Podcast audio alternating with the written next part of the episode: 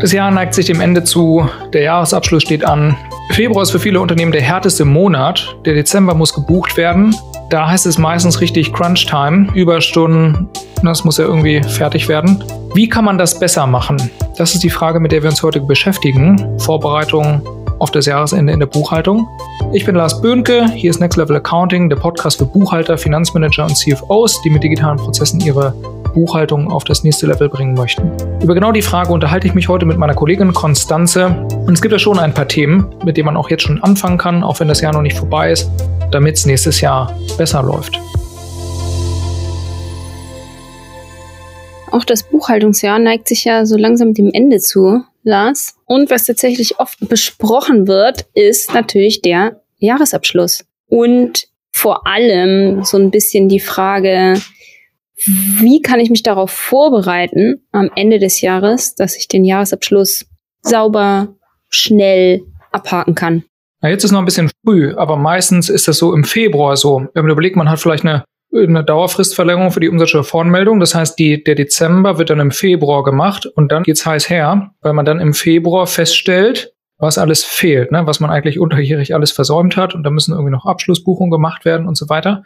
Wenn man das im Februar erst realisiert, dann hat man es eigentlich falsch gemacht, würde ich sagen. Ähm, und wenn man sich die Frage stellt, wie man den Jahresabschluss am Jahresende oder am, im Folgejahr dann besser optimieren kann, ist es eigentlich auch die falsche Frage. Denn meine These ist, dass eine moderne Buchhaltung eigentlich jeden Monat abschlussfertig sein sollte, ne, abschlussbereit. Mhm. Man sollte jeden Monat, vielleicht wenn man größerer Mandant ist und sogar wöchentlich bucht, sollte man sogar jede Woche eigentlich in der Lage sein, auf den Knopf zu drücken und den Abschluss zu erstellen, ohne dass man da noch was groß ja irgendwie extra machen müsste. Ja. Und ein gutes Beispiel vielleicht, wo die Unterschiede sind. In vielen Steuerbüros oder Steuerkanzleien ist die Arbeit immer noch relativ funktional getrennt organisiert. Da gibt es die Finanzbuchhaltungsabteilung, da sitzen eben nur Mitarbeiter, die machen die ganze Zeit nur die Finanzbuchhaltung.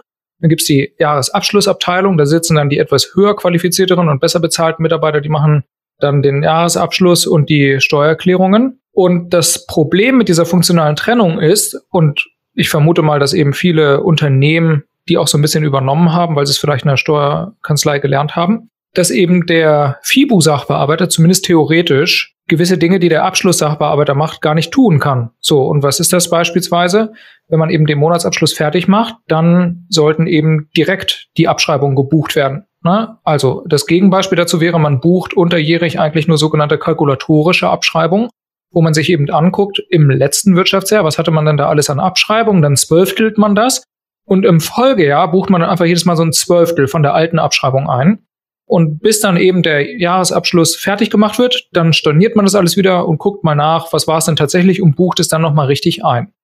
So, und das braucht man ja aber nur machen, wenn man halt unterjährig die Abschreibung gar nicht richtig berechnen kann, weil einem das Wissen fehlt, das Können so, und in der modernen Finanzbuchhaltung, die eben jede Woche, jeden Monat direkt abschlussbereit ist, würde man eben, sobald man Anlagevermögen kauft, das Anlagevermögen direkt richtig einbuchen, richtig bewerten und direkt gleich die richtige Abschreibung generieren, damit man eben auch den Aufwand direkt richtig drin hat und das nicht am Jahresende irgendwie noch korrigieren muss. Ne, das ist zum Beispiel ein Punkt.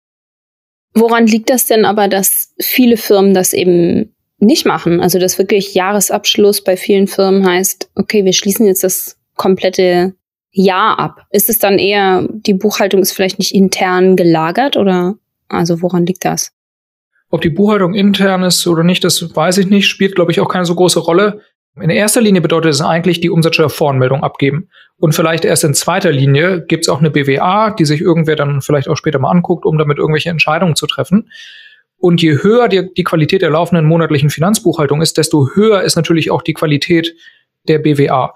Denn ob ich jetzt die Abschreibung für mein Anlagevermögen erst am Jahresende mit dem Jahresabschluss mache oder untermonatlich, hat für die Umsatzsteuervoranmeldung erstmal keine Auswirkung, sondern es verbessert nur die Qualität meiner BWA. So, aber wenn die BWA jetzt keiner anguckt und da keiner ein Interesse daran hat, dass die Abschreibungen auch unterjährig direkt schon richtig gebucht sind, na dann wird es niemandem auffallen, ne? außer vielleicht halt dem FIBU-Sachbearbeiter, der eben dann am Jahresende die viele ja. Arbeit hat. Ein zweiter Punkt ist auch auf jeden Fall noch, wie betrachte ich denn den Monatsabschluss? Ist das für mich eher so ein Vehikel, wo ich eben die Umsatzsteuervoranmeldung mit abgebe und sobald das fertig ist, mache ich so einen Haken dran und dann verschiebe ich eben alles in den Jahresabschluss? Oder sage ich, der Monatsabschluss ist für mich eigentlich wirklich auch, das ist ja schon im Namen dabei, eben auch ein Abschluss, Und mein Anspruch ist eben auch nicht nur die korrekte Umsatzsteuervoranmeldung zu erstellen und abzugeben, sondern eben auch eine korrekte BWA. Und korrekt in dem Zusammenhang würde ich wahrscheinlich dann so definieren, dass man eben möglichst wenig Korrekturbuchungen dann hat. So, und das bedeutet eben, dass man nicht nur die laufende Finanzbuchhaltung erstellt und dann die Umsatzsteuervoranmeldung abgibt, sondern, haben wir schon erwähnt, man bucht eben auch das Anlagevermögen gleich richtig an, bewertet ist, bucht korrekte Abschreibung, das wäre der erste Punkt. Man bucht Abgrenzungsbuchungen direkt auch unterjährig richtig. Und je nachdem, wie groß das Unternehmen dann ist, ähm, grenzt man das vielleicht sogar untermonatlich ab. Ne, wenn man jetzt ein kleineres Unternehmen ist, dann ist es vielleicht nicht notwendig, weil es da nicht so viele Verschiebungen gibt. Ein dritter Punkt wäre auf jeden Fall, dass ich das Ganze auch gleich schon laufend dokumentiere. Typischerweise würde man eben für den Jahresabschluss dann auch sogenannte Arbeitspapiere erstellen. Das heißt, wenn ich dann zum Beispiel so ein Abgrenzungskonto habe, wo Aufwände oder Erträge drin sind, die eigentlich erst für das nächste Wirtschaftsjahr gedacht sind, dann ist es sinnvoll, das irgendwo zu dokumentieren, damit man das dann als Anlage im Jahresabschluss auch mit einreichen kann, so dass ich dann an Prüfer, ein Betriebsprüfer, ein Wirtschaftsprüfer oder irgendjemand fremdes Drittes halt dann auch relativ schnell irgendwie so einen Überblick darüber verschaffen kann, was ist denn passiert auf dem Konto. Ne? Beispiel in unserer eigenen Kenntnisbuchhaltung. Wir haben relativ viele monatliche Lizenzen und Gebühren, die auch nicht immer auf den Tag genau abgerechnet werden. Da ist es dann halt schon so, dass die Hälfte der Lizenz irgendwie für den März gilt und die andere Hälfte dann für den April. Das muss man dann alles so, oder kann man eben, wenn man darauf Wert legt, alles so rüber buchen, dass es dann den jeweiligen Monat betrifft. Aber man muss es eben auch dokumentieren, so dass man dann auch später noch durchsteigt, wie diese ganzen Buchungen jetzt zustande kommen. Das ist ein weiterer Punkt. Und dann der größte Punkt ist vermutlich auch ähm, eben diese, diese laufende Abstimmung.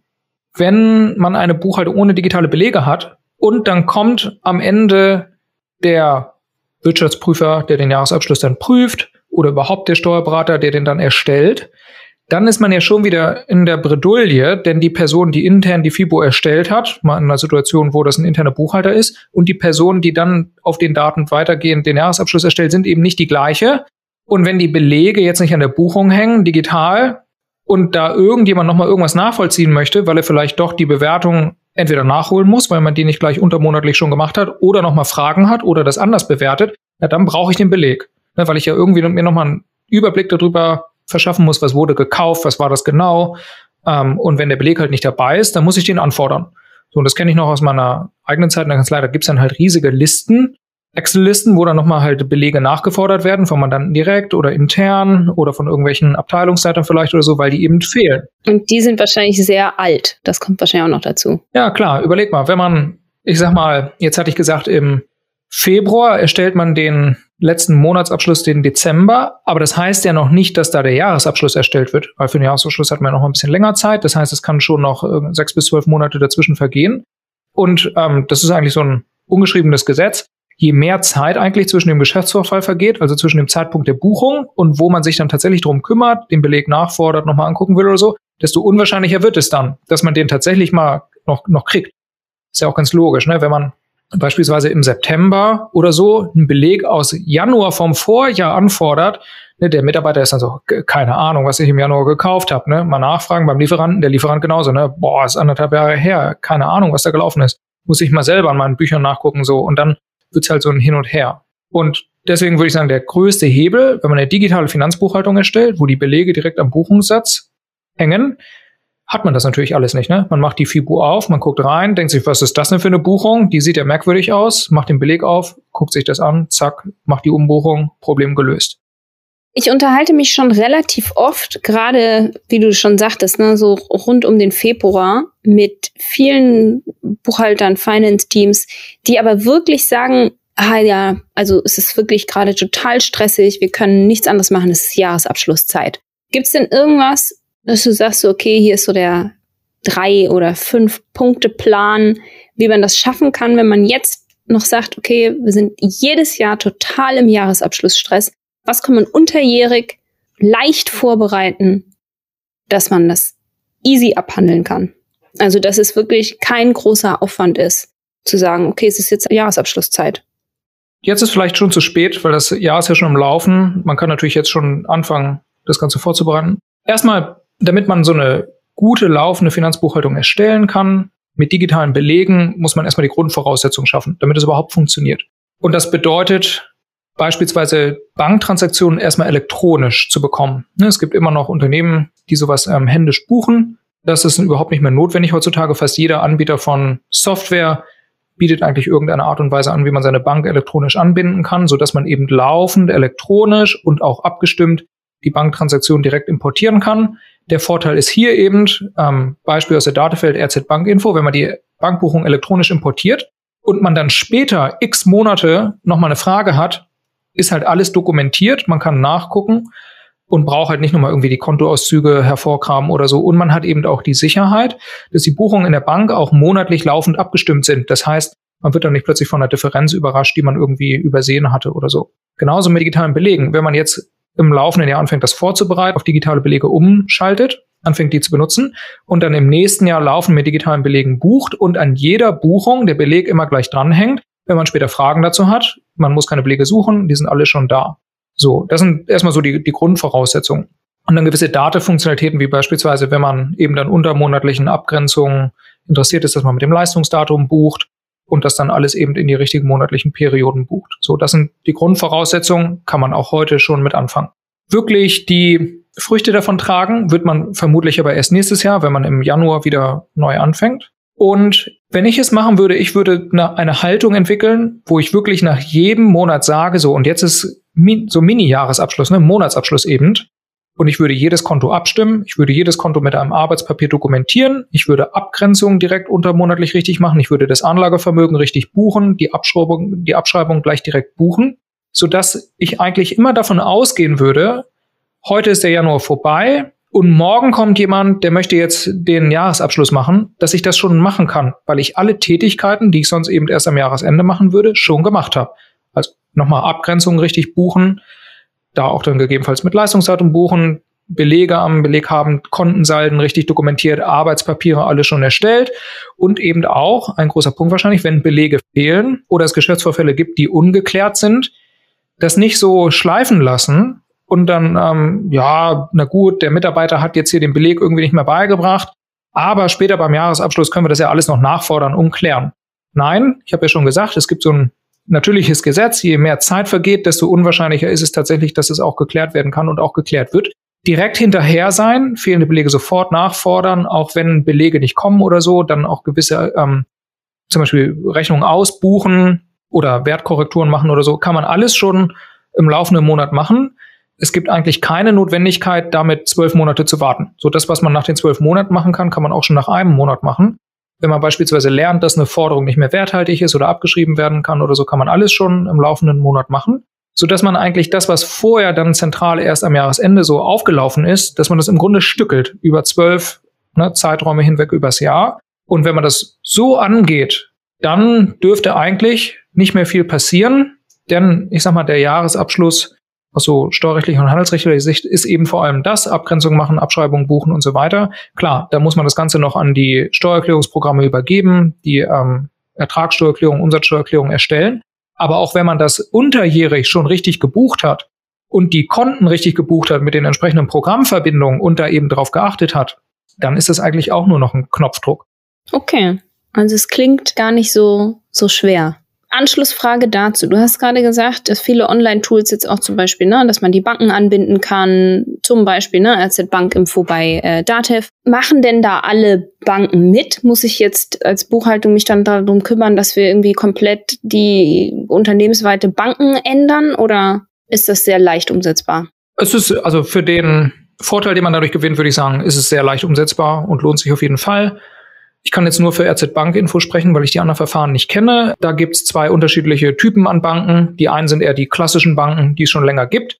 Ähm, da gibt es dann tatsächlich das Verfahren RZ Bank Info. Da läuft es so, dass das Rechenzentrum der hauseigenen Bank, die man hat, dann die Daten direkt an das Datev-Rechenzentrum schickt, also RZ zur RZ-Kommunikation. Und das funktioniert so, dass man Datenrechnungswesen geht man in die Stammdaten, Banken, da hat man dann seine Bankverbindung und da kann man dann mit Rechtsklick die Teilnahme am elektronischen Kontoumsatzverfahren, heißt es, glaube ich, beantragen. Gibt so ein Papierformular, das druckt man aus, das muss der Geschäftsführer unterschreiben, das schickt man hin zur Bank und dann wird es eingerichtet. So wichtig, die Umsätze werden erstmal nur ab dem Tag bereitgestellt, ab dem das genehmigt wurde. Man kann aber bis die Umsätze auch bis zu vier oder sechs Wochen, ich glaube, das variiert je nach Bank nochmal rückwirkend beantragen, muss man eben nur bei der Beantragung ähm, mit angeben. Okay. Aber selbst Ne, man muss sich das mal vor Augen halten. Klar, ist jetzt nicht das modernste Verfahren, man muss sowas ausdrucken, unterschreiben, hinschicken.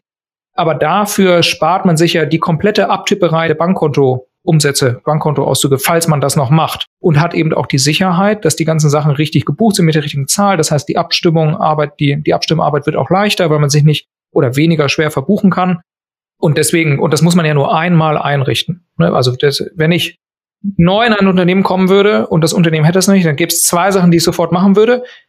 Erstmal RZ Bankinfo überall beantragen und Datenunternehmen online einführen, um mit digitalen Belegen äh, zu arbeiten, weil das ist wirklich die Basis für alles weitere. Ne, dann kann man immer weiter optimieren, Sachen noch besser machen, aber die beiden Sachen sind erstmal die Basis. Und gibt noch einen zweiten Typ Bank, sogenannte Neobanken. Äh, die sind schon zu modern, die können über RZ Bankinfo nicht mehr direkt angebunden werden. Da gibt es jetzt aber seit einiger Zeit eine Richtlinie PSD2 auf europäischer Ebene, nennt sich das. Und da arbeitet Dativ und ich denke auch andere Anbieter mit ähm, Drittanbietern zusammen, die solche Banken dann darüber anbinden können. Ich weiß zum Beispiel, dass man darüber, Penta ist zum Beispiel so eine Bank, die halt im Geschäftsumfeld äh, relativ beliebt ist, die über RZ Bank Info nicht direkt angebunden werden kann, aber die kann dann über PSD2 angebunden werden. Also auch da gibt es heutzutage schon Lösungen für. Und selbst wenn man jetzt so eine exotische Bank hat, dass die beiden Sachen nicht möglich sind, gibt es auch von der Dativ eine sogenannte individuelle Softwarelösung, nennt sich Bankkonverter, wo man dann CSV-Daten von der Bank importieren kann. Die werden dann eben so aufbereitet, dass man die als CSV-Datei importieren kann. Oder aber die Bank stellt direkt CSV-Exporte im sogenannten MT940-Format bereit. Auch das kann man importieren. Ne? Aber ich würde sagen, aus eigener Erfahrung ist das die absolute Ausnahme. Die meisten Unternehmen haben Sparkasse, äh, Deutsche Bank und so und die unterstützen das alle. Ne? Ist, ist auch gegebenenfalls äh, teilweise mit Kosten verbunden. Ja. Hängt, ist unterschiedlich von Bank zu Bank. Ich glaube, die Deutsche Bank hat zum Beispiel mal 50 Euro im Monat mhm. ähm, dafür berechnet. Aber selbst wenn das so wäre, macht es trotzdem absolut Sinn. Weil man so viel Zeit dadurch spart. 50 Euro ist ja, ähm, ja. gar nichts. Ist eine halbe Stunde, vielleicht eine Stunde Arbeit und die spart man äh, zehnfach jeden Monat. Ne? Also.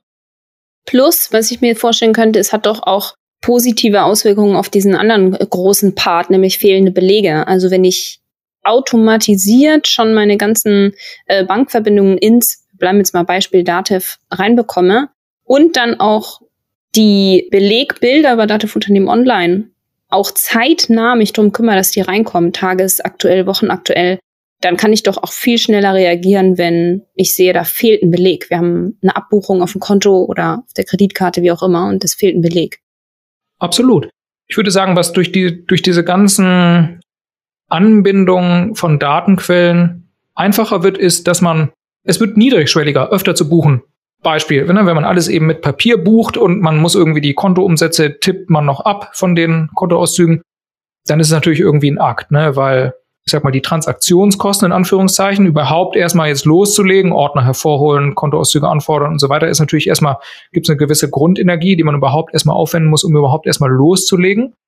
Und das ist ja auch ein Grund, warum das früher absolut Sinn gemacht hat, die Finanzbuchhaltung eben nur einmal im Monat zu erstellen. Ne, weil überhaupt diese ganze Grundenergie, die man erstmal reinstecken muss, um überhaupt erstmal loszulegen, das sonst gar nicht gerechtfertigt hätte, das jeden Tag oder jede Woche zu machen. So, aber je automatischer man eben seine Daten übernimmt aus Schnittstellen oder über RZ Bankinfo, desto weniger relevant ist das. Denn auch hier müssen die Daten zwar noch aus dem Datenrechenzentrum abgerufen werden, aber auch das kann man automatisieren, dass beispielsweise jeden Morgen um sechs die Daten automatisch abgerufen werden. Man loggt sich dann einfach einmal ein, die ganzen Umsätze sind schon da, werden importiert, dann bucht man das. Also auch das kann man schon weiter minimieren. Du hattest auch gerade noch mal ja quasi die Vorteile erläutert, mit Leistungszeitraum zu buchen. Wie groß ist der Aufwand, sowas umzustellen? Ist das ein Klick? Ist das einmal kurz erledigt, dass ich jetzt einen Leistungszeitraum mit dazu nehme oder ist das schon größere Umstellung in der Buchhaltung? Also das zu aktivieren ist jetzt kein großer Akt. Das dauert drei, vier, fünf Minuten, das in, in der Dativ-Benutzeroberfläche zu aktivieren und dann kann man es mit erfassen. Ich glaube, die wichtige Frage ist vor allem, was man damit erreichen möchte. Und ich denke, das Leistungsdatum ist eben dann vor allem interessant für Unternehmen, die sehr viel untermonatlich Leistungsverschiebungen haben. Also beispielsweise man bezahlt im April etwas und das war eigentlich für den März oder für den Mai oder sind eben verschiedene Zeiträume. Ne? Man bezahlt was im März und das ist dann für den April, Mai, Juni und so weiter. Und wenn die Beträge eben so groß sind, dass man in der BWA dann merklich diese Aufwandsverschiebungen oder Umsatzverschiebungen bemerken würde, dann macht es schon Sinn, damit zu arbeiten. Aber vielleicht das Gegenbeispiel, wenn man jetzt eine Telekom-Rechnung bekommt, die kriegt man jeden Monat und die ist immer ungefähr gleich hoch, zwischen 100 und 120 Euro. Und die Telekom-Rechnung für den April kommt halt im März. Und das ist einfach immer ein Monat verschoben. Dann macht es natürlich wenig Sinn, da immer die Telekom-Rechnung dann den richtigen Monat zu buchen, weil die 10 Euro wird man jetzt in der BWA nicht sehen. Ne? Aber wenn das natürlich irgendwie zehntausende Beträge sind oder so, dann macht das schon Sinn, da mal drüber nachzudenken, damit man eben die BWA dann korrekt abbildet. Eine letzte Sache noch, die mir einfällt, auch aus eigener Erfahrung, das Abstimmen der Opos-Liste, also der Forderungen und Verbindlichkeiten und eigentlich genauso wie fehlende Belege, ich sag mal, das Pendant wäre dann wahrscheinlich das Konto durchlaufende Posten, wo man vielleicht dazu neigt, ähm, gewisse Buchungen ohne Beleg oder wo es irgendwelche Fragezeichen gibt, immer dann im laufenden Monat zu parken. Und ich glaube, ein Riesenhebel ist wirklich, darauf zu achten, dass man das regelmäßig auf Null bringt und ähm, das eben dann nicht akzeptiert, dass man da jetzt keinen Beleg irgendwie bekommt vom Kollegen oder so oder einen gewissen oder einen Buchungsvorfall nicht geklärt bekommt, sondern da wirklich hinterher sein und sobald das irgendwie klar wird, dass da Klärungsbedarf ist, das auch wirklich klären. Denn sonst ist es eben so, das sammelt sich dann halt an ne, im laufenden Monat und klar, dann den einen Monat, da hat man so fünf, sechs Fragen, ne, naja, fünf, sechs, was ist das schon? Und dann im nächsten Monat kommen auch nochmal zehn dazu und so weiter. Ne? Und ehe man sich dann versieht, ist es halt irgendwie richtig viel. Ne? Und dann wird es halt immer schwieriger, das zu klären, ja. auch immer nerviger und es ist dann halt einfach viel.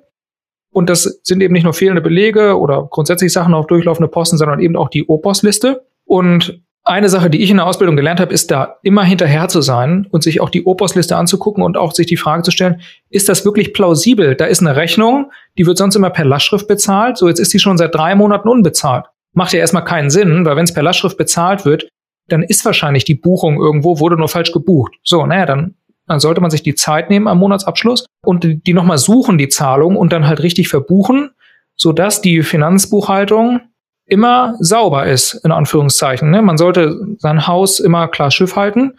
Und das bedeutet aber eben auch, dass man da hinterher sein muss. Gegebenenfalls Mitarbeitern eben auch Arbeit abnehmen. Wenn die Mitarbeiter die Belege halt nicht besorgen, so dann frage ich persönlich halt selber beim Lieferanten an, fällt mir ja viel leichter. Ne? Also was sind die beiden Alternativen? Ich sehe, der Beleg fehlt. Ich könnte einfach direkt auf dem Beleg nachgucken, wie ist die Kundennummer, Rechnungsnummer und den Lieferanten kontaktieren, den Beleg anfordern. Oder ich könnte zum Mitarbeiter gehen, dann ist es auf seiner Prioritätenliste ganz unten, dann vergisst er das, dann muss ich mir es auf wieder Vorlage setzen, nochmal erinnern und so weiter. Ne? Also wenn man irgendwelche Sachen klären kann ohne den Mitarbeiter, würde ich das immer machen. Und wenn man dann beispielsweise nach ein, zwei Monaten da keinen Beleg bekommt, dann würde ich es auch ausbuchen. Ne? Sonst staut sich das halt ewig an und dann hat man halt im, beim Jahresabschluss dann das böse Erwachen. Ne? Oder zumindest intern mal eine Art Regelung oder so definieren, dass man eben sagt so, hey, und wenn wir es nicht bekommen, dann buchen wir es aus und hier sind die Konsequenzen, ne? weil wenn der Beleg nicht da ist, dann kann man keine Vorsteuer ziehen. Das hat ja dann auch tatsächlich monetäre Konsequenzen. Wenn man dann mein, meinetwegen was kauft für 119 Euro und dann ist der Beleg nicht da, dann hat man halt 19 Euro in den Wind geschrieben. Ne? So muss man sich halt drüber am Klaren sein. Aber da wirklich so eine Haltung ja. zu entwickeln, da die ganze Zeit hinterher zu sein und da nichts liegen zu lassen. Ne? Sonst, dann hat man eben dann, guckt man in die Röhre später beim Jahresabschluss. Ne? Da kann ich auch aus eigener Erfahrung jetzt aus Mitarbeiterperspektive sagen und da äh, schönen Gruß an Maria hier aus unserem eigenen Team, die ist da ja, die hat uns alle am Anfang mal zur Seite genommen, hat uns erklärt, so und so, darum ist das wichtig und deswegen werde ich euch jetzt immer in Anführungsstrichen auf die Nerven gehen, wenn Belege fehlen. Und sie hat mich da erzogen. Also ich bin richtig schnell geworden, was Belege liefern angeht. Passiert ja auch nicht als böse Absicht. Man weiß ja gar nicht, was die Konsequenzen da vom eigenen Handeln sind. Richtig. Und man ist ja in erster Linie dann auch Mitarbeiter im Marketing oder wo auch sonst. Und eben, dass man dann halt so leider Gottes so ein paar Rechnungen produziert, ist ja irgendwie nur so ein Nebeneffekt. Deswegen denke ich, ist meine persönliche Haltung da auch eher so, ich versuche eben Mitarbeitern das so einfach wie möglich zu machen. Und wenn ich zum Beispiel selber den Beleg anfordern kann, dann mache ich das gerne. Da bestehe ich jetzt nicht drauf, dass der Mitarbeiter das machen muss. Aber es hat eben auch viel mit Sensibilisierung zu tun. So, das war schon wieder mit der Folge. Die Message ist ja eigentlich recht klar. Jeden Monat so tun, als ob man morgen den Jahresabschluss erstellen muss. Jeden Monat abschlussbereit sein. Stichworte sind hier zeitnahes Buchen und vor allem kontinuierliches Buchen. Das, was früher Sinn gemacht hat, ähm, ne, die Buchhaltung einmal im Monat erstellen, irgendwie die Sachen ans Jahresende verschieben, vielleicht auch, weil eben die Arbeitsteilung recht funktional gestaltet war. Das macht heute keinen Sinn mehr. Ne, es produziert eben diese Überstunden. Im Februar wird's dann richtig mies. Und es gibt aber ein paar Voraussetzungen, die das Ganze ermöglichen. Ne? Man braucht erstmal eine gute Datenbasis. Ne? Ganz klar, elektronische Datenquellen, die zeitnahes Buchen eben einfacher machen, weil man eben nicht jedes Mal die Kontoauszüge hervorholen muss, den Ordner und so und dann mit der Abtipperei anfängt. Stichwort Date von Telekom Online, digitale Belege, RZ Bankinfo ne, oder weitere Schnittstellen. Dann Rückfragen sofort klären, sowohl durchlaufende Posten als auch die Opos-Liste. Wenn da irgendwas auf der Opos-Liste ist, ne, das eigentlich ne, total offensichtlich schon bezahlt sein sollte, aber noch offen ist, dass da müssen sofort alle Alarmleuchten angehen und da sofort hinterhergehen und eben nicht akzeptieren, dass die Sachen sich auf dem Konto durchlaufende Posten irgendwie dann so stapeln ne, und dann am Jahresende kommt eben das böse Erwachen. Ne. Konten jeden Monat sauber abstimmen, auf Plausibilität prüfen. Hier auch nochmal Stichwort FIBO-Überwachung aus der, aus der Dativ. Ne? Wenn es Oktober ist, habe ich zehn Mietzahlungen, zehn Telekom-Zahlungen etc. Wenn Belege fehlen, wie gesagt, direkt nachfordern. Wenn es irgendwelche Rückfragen gibt zu Belegen, wie die bewertet werden müssen oder was da genau gekauft wurde oder so, alles direkt fragen.